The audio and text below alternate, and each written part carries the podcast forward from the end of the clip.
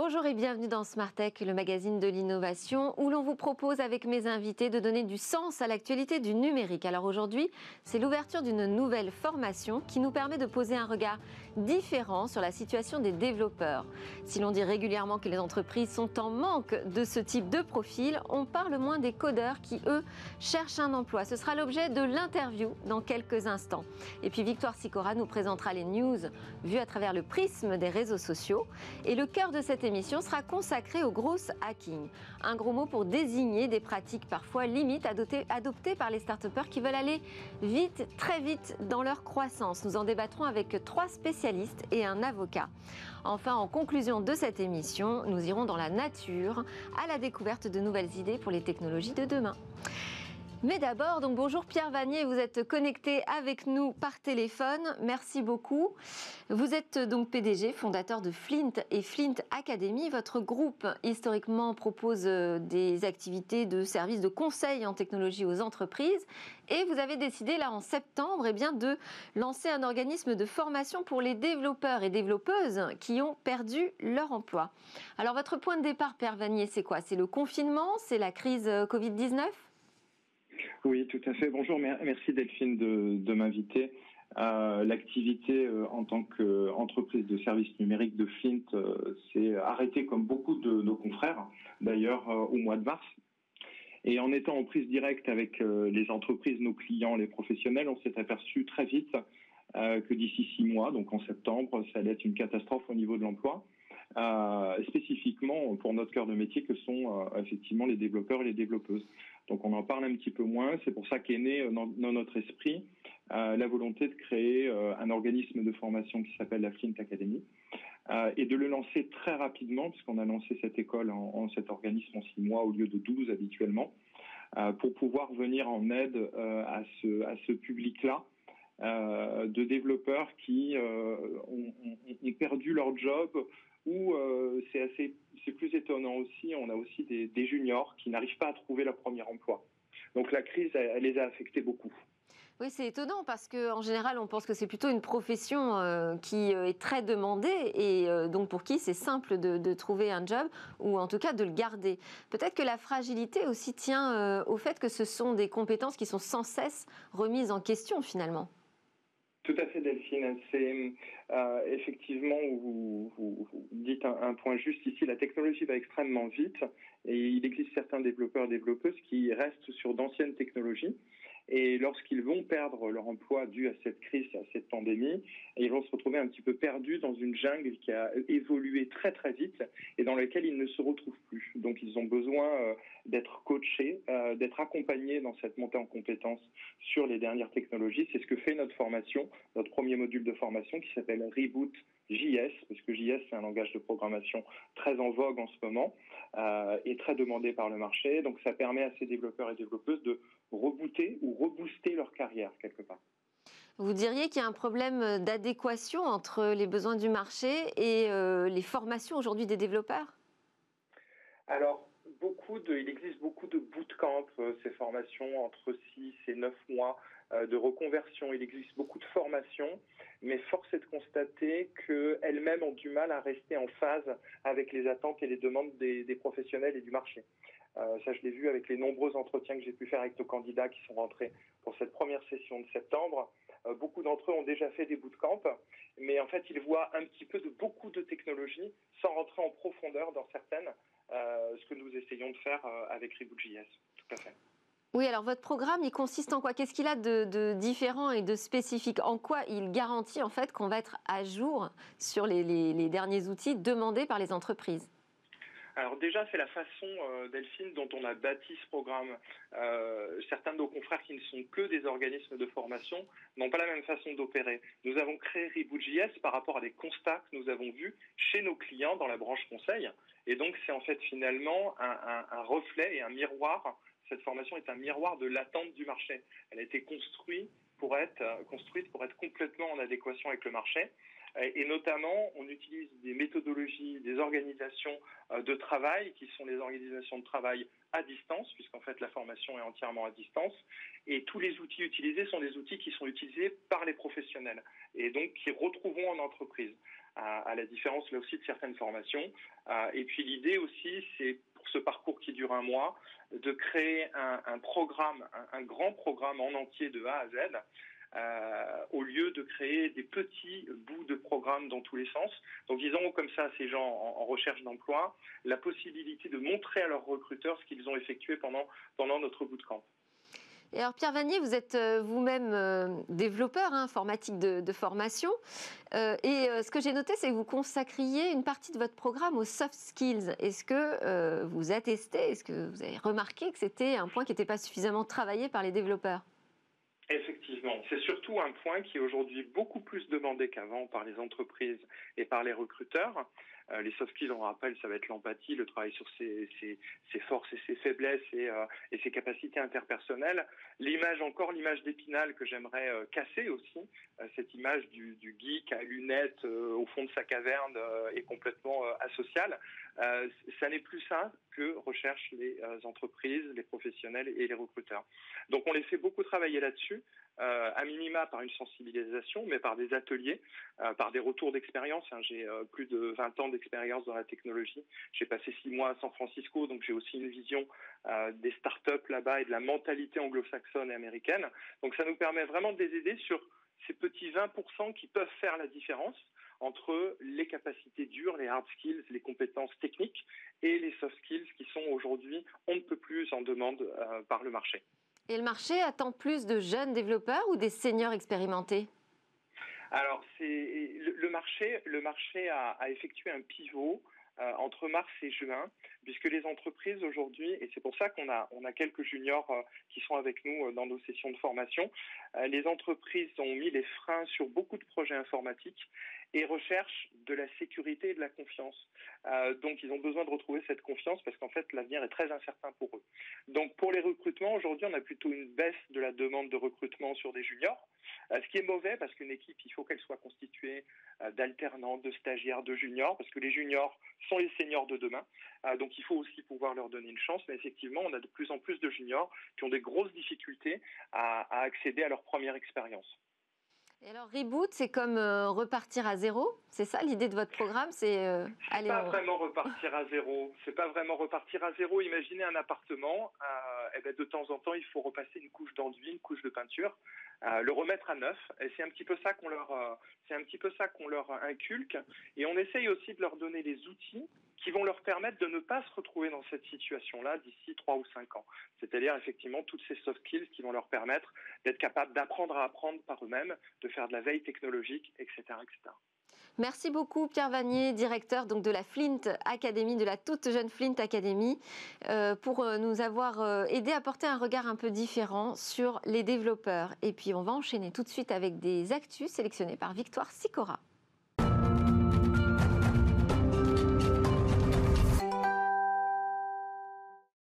Bonjour Victoire, quelles sont les news que vous avez repérées sur les réseaux sociaux? Alors Delphine, on commence la semaine avec une invitation, une invitation que des internautes ont tenu à partager sur leur réseau professionnel et notamment sur LinkedIn. Aujourd'hui, à 18h, se tiendra à l'Elysée l'événement France Relance French Tech. Emmanuel Macron a en effet invité personnellement une centaine d'acteurs de la tech française à venir participer à cette réunion annuelle. Mais cet événement a une saveur un peu particulière cette année, déjà parce qu'il s'inscrit dans le plan de relance de 7 milliards d'euros dédiés au secteur, mais c'est aussi un moment symbolique puisque c'est le vrai gros rassemblement organisé au Palais depuis le confinement. Et bien sûr, l'occasion idéale pour ces entreprises de présenter leurs innovations. Jean Moreau, par exemple, le PDG de Phoenix, une start-up spécialisée dans la lutte contre le gaspillage, se réjouit de cette mise en lumière qui valorise la tech for good. On enchaîne avec un masque qui crée la polémique sur les réseaux sociaux. Et oui, ce week-end, Apple a commencé à distribuer ses masques à ses employés dans les Apple Store français. C'est un masque 100% made in Apple et il a été créé en interne par les mêmes concepteurs que l'iPhone. Trois couches pour filtrer les particules, lavable et réutilisable cinq fois. Jusque-là, hein, pas trop de problèmes, sauf que les employés des Apple Store, bah, ils n'en veulent tout simplement pas. Et ils l'ont fait savoir sur Twitter. Les tests réalisés révèlent beaucoup d'anomalies et ces masques qui s'abîmeraient à la vitesse de l'éclair. Sur Twitter, vous vous en doutez, un certain ont ironisé en parlant d'obsolescence programmée des masques. D'autres ont demandé demandé s'ils seraient déclinés dans les couleurs habituelles des derniers iPhones.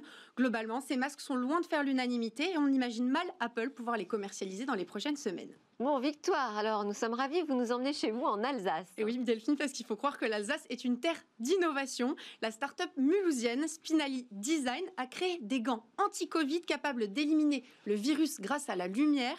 Une alternative au gel hydroalcoolique, pardon, et bien sûrement, puisque ces gants sont recouverts d'un traitement au dioxyde de titane. Quand le dioxyde de titane est exposé aux UVA ou aux UVB, il détruit à la fois les bactéries et les virus. Le fabricant assure qu'ils sont par exemple efficaces contre le Covid-19, le H1N1 ou bien sûr Ebola. Ce qui a surtout marqué les internautes, c'est qu'il faut moins de 30 secondes pour éliminer définitivement les germes. Petit bonus, vous êtes notifié par Bluetooth quand vos gants sont 100% désinfectés. Reste plus qu'à les tester. Et la vidéo du jour La vidéo qui buzz sur Instagram et Twitter, c'est celle de ce bureau tout en un, un bureau pas très engageant hein, au premier abord, puisqu'il ressemble en tout point à un scorpion. Regardez, vous le voyez, c'est un fauteuil de bureau dernière génération équipé d'un clavier qui coulisse et d'écrans multiples qui se positionne pile devant vos yeux. Ce monstre de confort a initialement été créé pour les gamers qui se réjouissent d'une telle création, mais alors beaucoup moins de son prix. Hein. il faudra quand même débourser 1900 dollars pour cette installation PC futuriste. C'est énorme. On termine avec une photo. Alors ça pourrait être la prochaine couverture d'un magazine de mode Delphine. Cette visière de luxe a été designée par Louis Vuitton. On s'en doutait un peu, hein, ce n'était qu'une question de temps avant que les grandes maisons de luxe ne s'emparent de nos nouveaux accessoires Covid-friendly. Si la visière est transparente et en plastique, vous reconnaissez sûrement l'imprimé monogramme Louis Vuitton sur la sangle élastique. On ajoute à ça quelques clous dorés et un écran photo chromatique qui s'assombrit avec la lumière. Et voilà, vous l'avez, votre visière à 800 euros. Le détail mode, cette visière peut se convertir en casquette. Vous en doutez, hein, sur les réseaux et notamment sur Twitter, les internautes sont divisés. Les addicts de mode trouvent ça génial, les autres critiques sont pris. 800 euros plus 130 euros d'amende, ça fait cher pour une visière en plastique, parce que oui, on peut vous verbaliser pour le port d'une visière. Absolument. C'est l'heure du débat sur les pratiques parfois limites du gros hacking. Merci Victoire.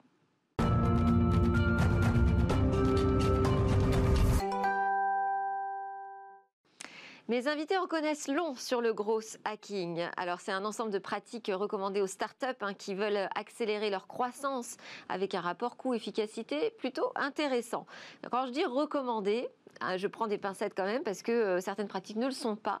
Euh, elles jouent avec les frontières de la légalité en matière de marketing numérique. Alors on en parle tout de suite avec mes trois experts. Célia Poncelin, professeure de marketing à Sciences Po, directrice marketing et communication de Ritech, une start-up qui fait de la prédiction de tendance pour les grandes marques de la mode, notamment grâce à l'intelligence artificielle. Et Célia, vous nous expliquerez comment structurer son marketing pour croître dès le lancement. Yves Benchimol, vous êtes PDG, cofondateur de C'est une application mobile qui récompense la marche à pied, notamment pour dynamiser les centres-villes. Et euh, Yves, vous expliquez volontiers comment euh, rapidement gagner en notoriété sans passer par de l'acquisition payante. Et enfin, maître euh, Benjamin Jacob, associé du cabinet d'avocats d'affaires PDGB. Vous êtes expert en droit de la publicité, des technologies et des données personnelles. Et vous serez notamment notre consultant juridique sur le sujet. Je vais aussi tout de suite donner la parole à Virginie Févet, qui est au téléphone avec nous, fondatrice de Leslie, qui Leslie, pardon, une marketplace de loisirs qu'elle a dirigée durant 4 ans et qui l'a amenée à pratiquer du gros hacking. Bonjour Virginie Févet. Bonjour.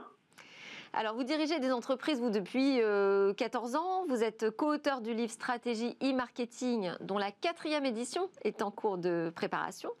Et c'est notamment en discutant avec vous qu'a mûri l'idée de monter un sujet sur le gros hacking. Alors, quelle est votre définition du gros hacking? Le gros hacking, en fait, c'est vrai que c'est on, le classifie très peu parce que c'est plus un état d'esprit. En fait, on part de euh, on n'est pas du tout focus sur l'investissement publicitaire. Euh, on est plutôt, on investit sur des talents, des hommes qui ont de la créativité, qui sont obsessionnels euh, sur la croissance. Donc c'est vrai que pour le lancement d'une start-up notamment, c'est vraiment c'est une compétence qui est vraiment intéressante. Et donc après, chacun a sa définition. Et vous regardez sur Internet, vous en trouverez des centaines et des centaines.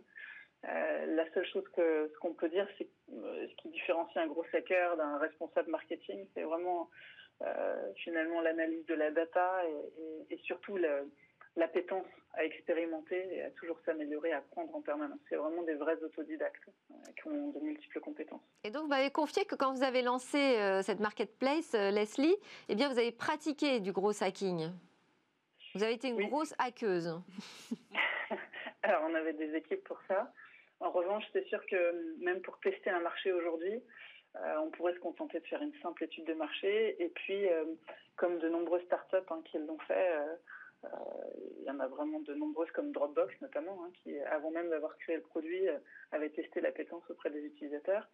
Euh, bah, en fait, on a des techniques qui nous permettent de savoir si déjà il y a de la demande, s'il y a déjà des gens qui s'inscrivent, s'il y a déjà des gens qui demandent le produit avant même de le lancer. Donc, on n'est plus dans un système où on produit on crée le produit et on le vend, mais on peut aujourd'hui vendre le produit et ensuite le créer, le créer derrière. Et quand, on, quand, on, part de zéro, comme, euh, comme vous l'avez fait, euh, notamment avec les entreprises que vous avez accompagnées, lancées, euh, je pense à votre agence digitale, c'est assez vertigineux hein, finalement tout ce qu'il y a à faire. Est-ce que la croissance rapide, ça fait partie des, des priorités ou des incontournables? Alors pas pour toutes les structures. Il faut aussi bien mettre à plat ses objectifs. Euh, et puis, euh, on, le verra, il y a des techniques euh, qui sont appropriées et d'autres moins.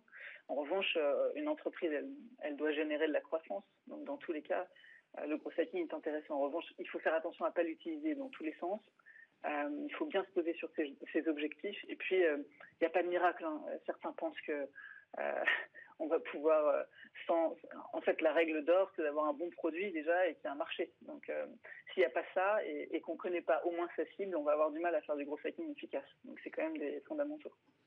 Virginie Févé, je vous laisse écouter aussi euh, les, réactions en plateau. Yves Chimol, quand on lance une application mobile, comme vous l'avez fait avec WeWard et une nouvelle plateforme, l'un des principaux défis, c'est quand même de se faire connaître. quelle est votre technique? Pour gagner en notoriété sans acquisition payante, c'est-à-dire sans acheter euh, d'AdWords, de publicité bah, en fait, je, rejoins beaucoup euh, ce qui a été dit, c'est-à-dire que quand on a lancé l'application, déjà, on, a, directement, on, on a mis un point d'honneur sur la mesure. On voulait savoir si oui ou non, quelqu'un qui allait la télécharger, déjà, allait l'utiliser. Euh, c'est la première des choses. Et donc, on a lancé une application. Donc, d'abord, connaître son utilisateur. Bah, c'est même pas connaître son utilisateur, c'est savoir s'il y a des gens qui ont envie d'utiliser cette appli. Parce que nous, on a créé une appli qui récompense les gens pour marcher. Mais est-ce que concrètement, quelqu'un qui va être récompensé pour marcher, euh, ça va l'intéresser? Est-ce que ça va le faire marcher plus? Est-ce qu'il va revenir sur l'application? Est-ce qu'il va trouver ça euh, Parce qu'on gamifie la marche à pied et concrètement, on rend ça ludique. Est-ce que oui ou non, l'utilisateur rentre dans ce, dans ce côté-là? Donc ça, c'est ce qu'on a fait. Et donc, on a sorti une application qui était très basique. C'était un compteur de pas et des points. Et c'était euh, réellement, c'était il y a un an et demi, il n'y avait absolument rien d'autre. Et d'ailleurs, ça marchait sur pas du tout tous les modèles de téléphone.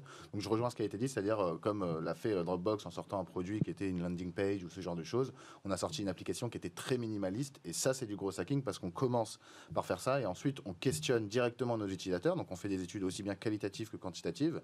Donc aujourd'hui encore, chaque semaine, je vais avoir 4 à 5 utilisateurs au téléphone pendant un quart d'heure pour comprendre qu'est-ce qu'ils font avec l'application et comment ils l'utilisent.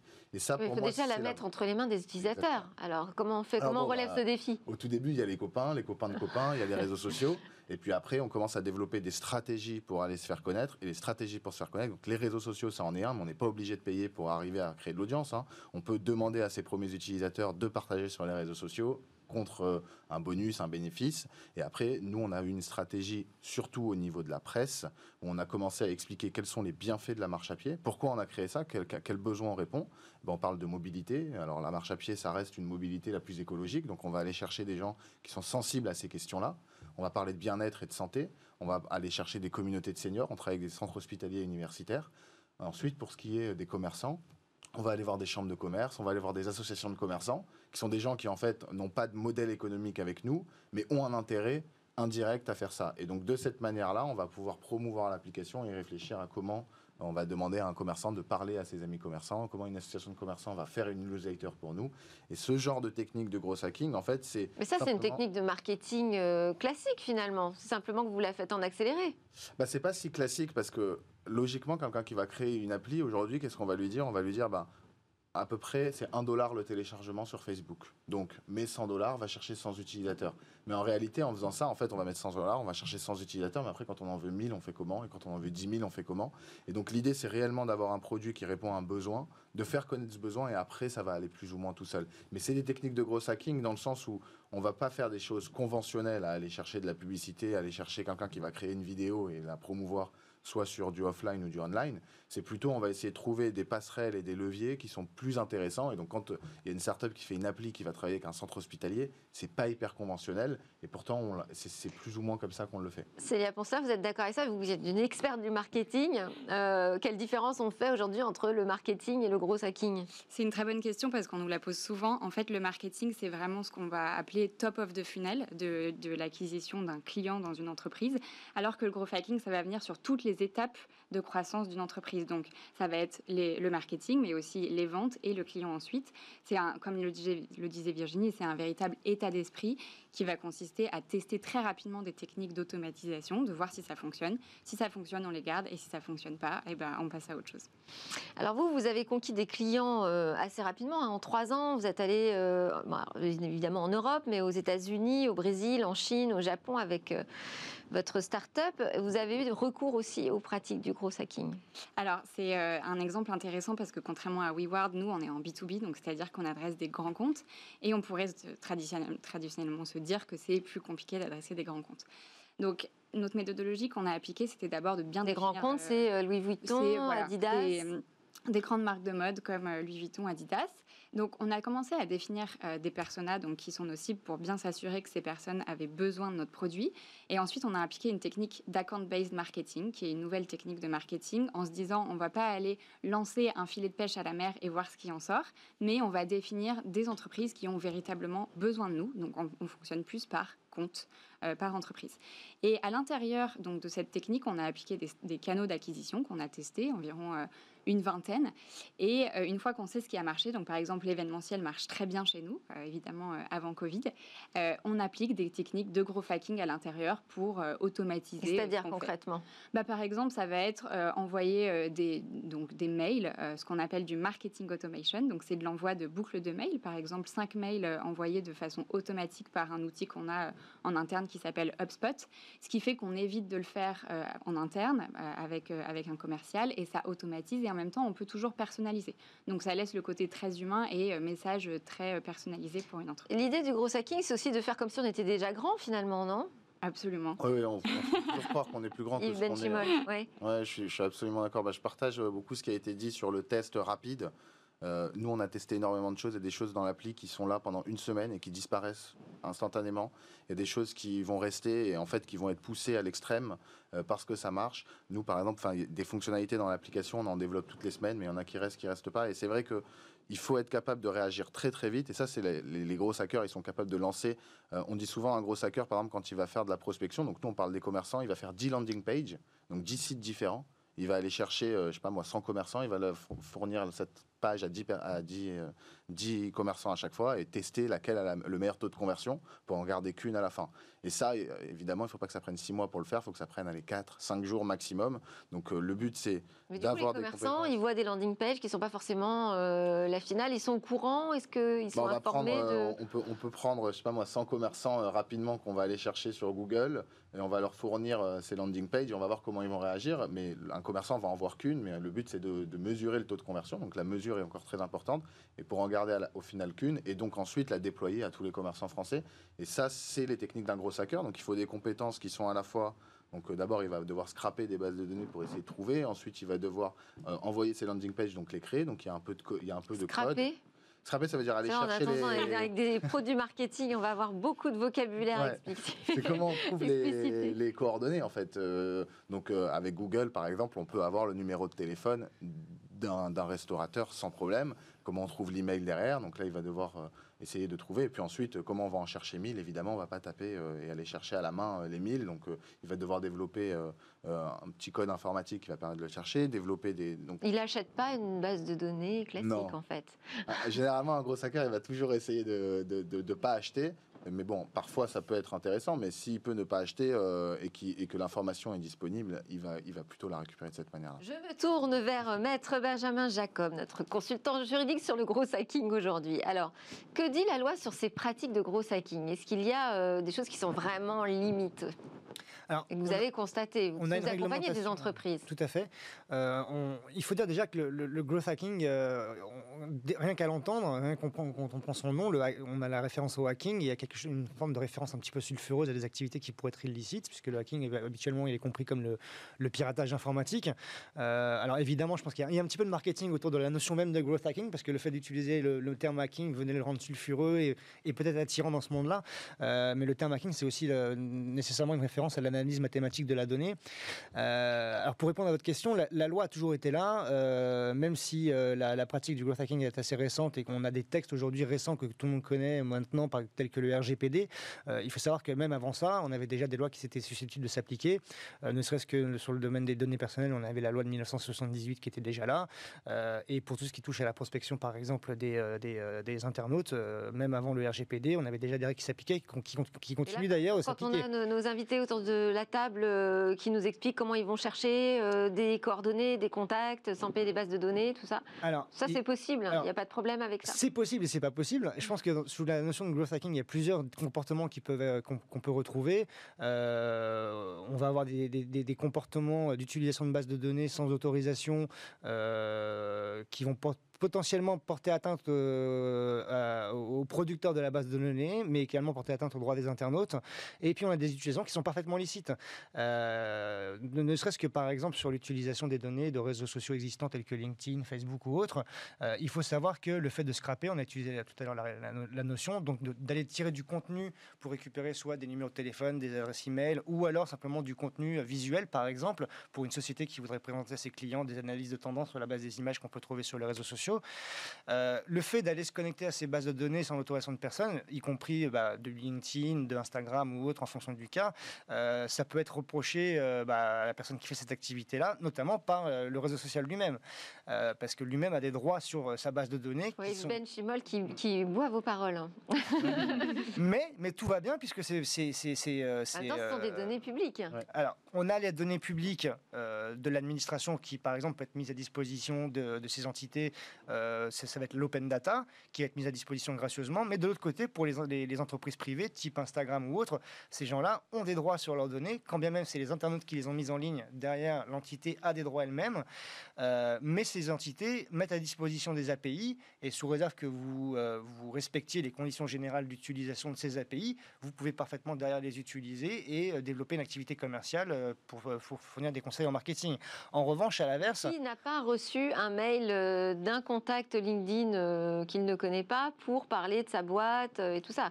Tout le monde le fait. Et alors, après, il faut faire... Célia Ponsin, vous le faites aussi dans votre... Euh, Sur startup Oui, oui on, envoie des messages, mais c'est des messages qui sont personnalisés et envoyés par nos commerciaux. Donc, euh, comme on a un utilisateur euh, qui est à la fin, on, a la possibilité de contacter un utilisateur, on est dans le droit de le faire, puisque c'est comme si je vous envoyais un message. Sur je ne sais pas, moi, maître euh, Jacob. Alors, en la matière, la loi opère une distinction. la prospection commerciale par tout moyen électronique est possible, mais elle est réglementée. par principe, vous n'avez pas le droit de le faire sans l'autorisation de la personne qui est ciblée, sauf dans certains cas. Et là, on fait une distinction suivant que la communication se fait d'un professionnel vers un consommateur ou d'un professionnel vers un autre professionnel. Si jamais vous faites une, communication d'un professionnel vers un consommateur, elle est possible sans avoir à, passer par l'opt-in, si jamais vous faites la promotion d'un produit ou d'un service que vous avez déjà vendu à ce consommateur. Donc typiquement, imaginons que vous êtes une plateforme de vente de musique en ligne, vous avez un client qui télécharge une musique, derrière vous pourrez lui suggérer d'autres musiques du même type, vous pouvez tout à fait le faire. Euh, à l'inverse, si c'est pour lui proposer, euh, après lui avoir vendu donc un abonnement à de la musique, vous lui, vous lui, proposez des masques pour se protéger du Covid, ce ne sera pas mmh. possible sans l'autorisation préalable de, la cible. donc de l'autre côté de la distinction, on a la, communication entre professionnels, et là pour le coup, un professionnel peut cibler d'autres professionnels sans avoir l'autorisation préalable du dit, du dit professionnel, et donc peut tout à fait communiquer euh, par prospection commerciale sans avoir l'autorisation préalable. Bon, prenez des notes. Euh, je vais redonner la parole à Virginie Févet qui nous écoute euh, à distance. Quelles sont les, pratiques que vous avez éprouvées qui vous semblent les plus efficaces en matière de gros hacking? Alors, déjà, tout dépend de l'objectif. Il n'y a pas qu'une question d'acquisition quand on fait du gros hacking. On distingue plusieurs, plusieurs finalités. parfois, c'est pour faire également de la rétention, c'est-à-dire faire consommer, faire rester les gens sur, sur une application ou les faire revenir. Parfois, c'est augmenter les revenus. Parfois, c'est la faire se recommander. il faut bien analyser le profil. C'est vraiment la clé, c'est dans l'analyse de la cible. C'est pour ça qu'on ne peut pas être un bon gros hacker s'il n'y a quand même, pas de notion de marketing. On a beaucoup, beaucoup travaillé aussi sur la récompense, sur le referral, c'est-à-dire faire en sorte que les utilisateurs deviennent les meilleurs ambassadeurs d'une application. Et pour ça, il bah, faut analyser qu'est-ce qui les motiveront, en fait, finalement, à, recommander cette application. Est-ce qu'il faut les récompenser fortement? Est-ce que simplement sont vraiment des compétiteurs? Ou est-ce que euh, c'est finalement l'ego? Qu'est-ce qui va les motiver à faire en sorte qu'ils partagent? Donc ça, on en a fait beaucoup. Euh, après, bah, après, sur tout ce qui est euh, acquisition, finalement, il y a tellement de pratiques éprouvées sur les réseaux sociaux. Et c'est vrai que vous disiez tout à l'heure, enfin, sur le plateau, on citait les techniques de construire des, des de scraper des bases et d'envoyer de l'emailing. C'est une des techniques les plus éprouvées. Si on travaille bien la base au bon moment avec le bon objet et le bon contenu, c'est vrai que c'est ultra efficace. Et qu'on sait que l'emailing, c'est encore c'est encore une technique bien éprouvée. Quoi. Et, en fait, on peut passer entre les gouttes parce qu'on est une jeune boîte, pas encore très connue, et donc finalement, personne ne s'aperçoit de rien. Est-ce qu'on est vraiment conscient parfois de frôler les frontières de la légalité, Virginie Févet? Le problème, c'est que toutes les règles ne sont pas dessinées. Alors, ce sera sûrement à l'avocat plutôt d'en parler, mais tout n'est pas dessiné, tous les cas ne se sont pas rencontrés. Vous disiez tout à l'heure, euh, qu'est-ce qu'un contact professionnel? On peut parler d'un professionnel à un professionnel, mais comment on qualifie un professionnel? Est-ce que c'est dans finalement la structure de son adresse mail? Est-ce que c'est euh, parce que finalement un professionnel est aussi un consommateur particulier? Est-ce que c'est dans l'objet même du message? Comment finalement on délimite tout ça? Donc euh, il y a des nuances aussi qui ne sont pas, pas toujours évidentes. Donc peut-être une méconnaissance qui excuserait certaines pratiques. Yves Benchimol, est-ce qu'on a conscience parfois de jouer avec les frontières de la légalité quand on veut aller très très vite sur la croissance? Je pense que quand on, quand on fait quelque chose qui est à la limite, généralement, on a le retour des gens à qui on le fait assez rapidement. Donc nous, les utilisateurs, euh, si euh, on, met, on envoie un mail et qu'ils ne désirent pas recevoir d'email, ils vont tout de suite nous envoyer un stop ou appuyer sur le bouton se désinscrire. Donc si le taux de désinscription est élevé, c'est que logiquement, on a fait une bêtise dans l'envoi d'email. Et quand on va chercher les commerçants, c'est un peu la même chose. Quand on sort notre téléphone et qu'on appelle un commerçant et qui nous dit euh, je suis dans le rush, ne me rappelez pas, on comprend que c'est peut-être pas la bonne méthode. Et donc c'est aussi la compétence d'un gros hacker, c'est de aussi aller chercher ensuite les résultats et de se dire est-ce que je refais ou est-ce que je refais pas? Donc nous on le voit plutôt par le retour terrain. Créatif, hyper agile et créatif. Tout le temps, ouais tout le temps, tout le temps. Et c'est vrai que l'objectif qu'on va aller chercher est très important. Hein, ce, qui a été dit euh, euh, par Virginie, quand on va chercher de l'acquisition ou de la rétention, c'est pas du tout les mêmes méthodes. Quand on va chercher de la rétention, c'est des gens qui ont déjà été inscrits sur l'application pour, pour, notre cas. Et donc, euh, s'ils sont partis, c'est qu'il y a une raison. On va chercher pourquoi et on va essayer de les faire revenir en leur proposant quelque chose qui correspond mieux à leurs besoins. Alors, quelles sont les meilleures pratiques pour aller chercher des nouveaux clients, pour gagner en notoriété? Fait, pour moi, ce qu'il faut comprendre, c'est que le, le gros hacking, c'est pas magique, c'est pas quelque chose euh, qu'on peut invoquer dans une entreprise en se disant que ça va résoudre tous nos problèmes. Ce qui est super important, c'est d'abord de construire des stratégies marketing qui vont fonctionner et ensuite appliquer le gros hacking à l'intérieur. Euh, j'ai vu euh, énormément de startups qui se disent qu'ils allaient faire telle ou telle technique. On ne peut pas copier-coller des techniques d'une startup à une autre. Pourtant, on trouve partout sur Internet des guides de gros hacking, des formations. Euh.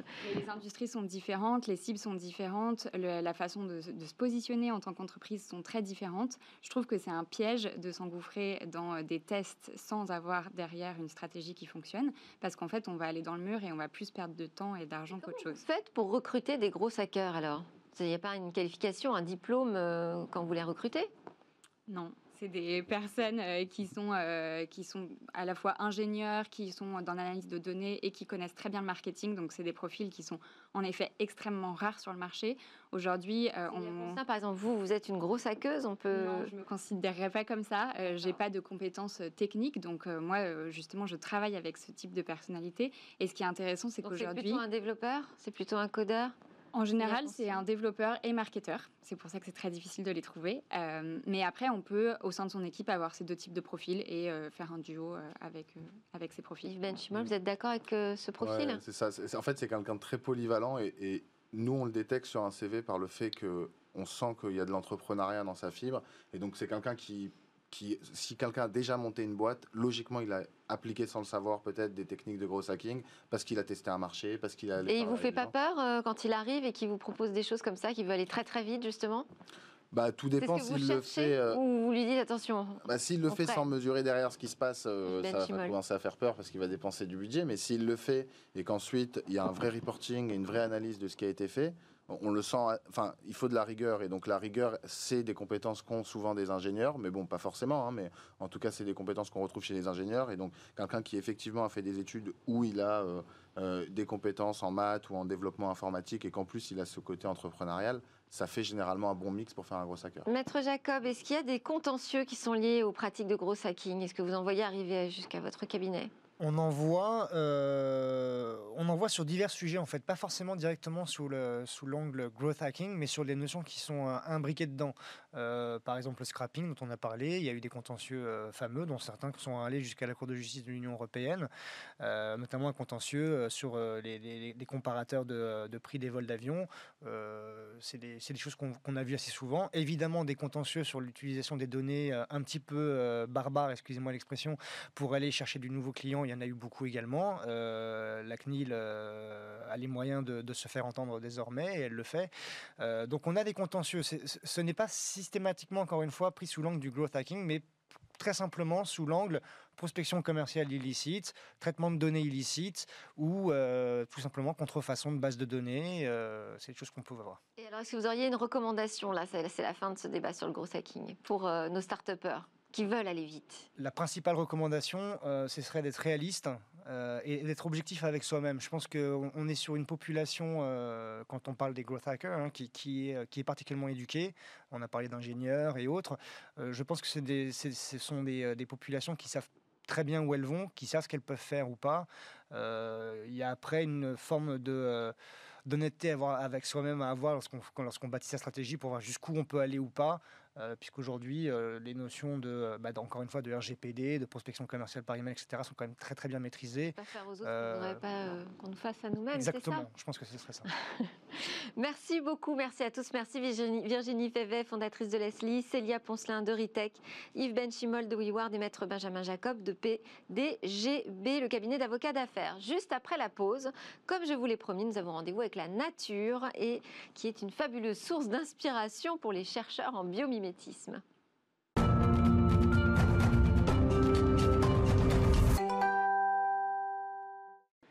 et si l'on copiait la nature pour inventer les technologies de demain? Sidney Rostand, PDG de Bioxégie, est venu me rejoindre en plateau pour nous montrer par l'exemple comment le biomimétisme peut écrire une nouvelle page de l'avenir. Bonjour Sidney. Bonjour Delphine. Aujourd'hui, notre sujet, c'est le stockage de l'énergie, l'énergie dans le vivant. Oui, l'énergie, c'est un, un défi majeur dans les prochaines années notamment le stockage de l'énergie. Aujourd'hui, il y a deux façons de stocker de l'énergie, soit en stock de façon physique, c'est les euh, réservoirs de voitures, euh, les euh, bonbonnes de gaz, etc., soit en stock de façon électrochimique pour tous les appareils électroniques, le smartphone, l'ordinateur portable, etc.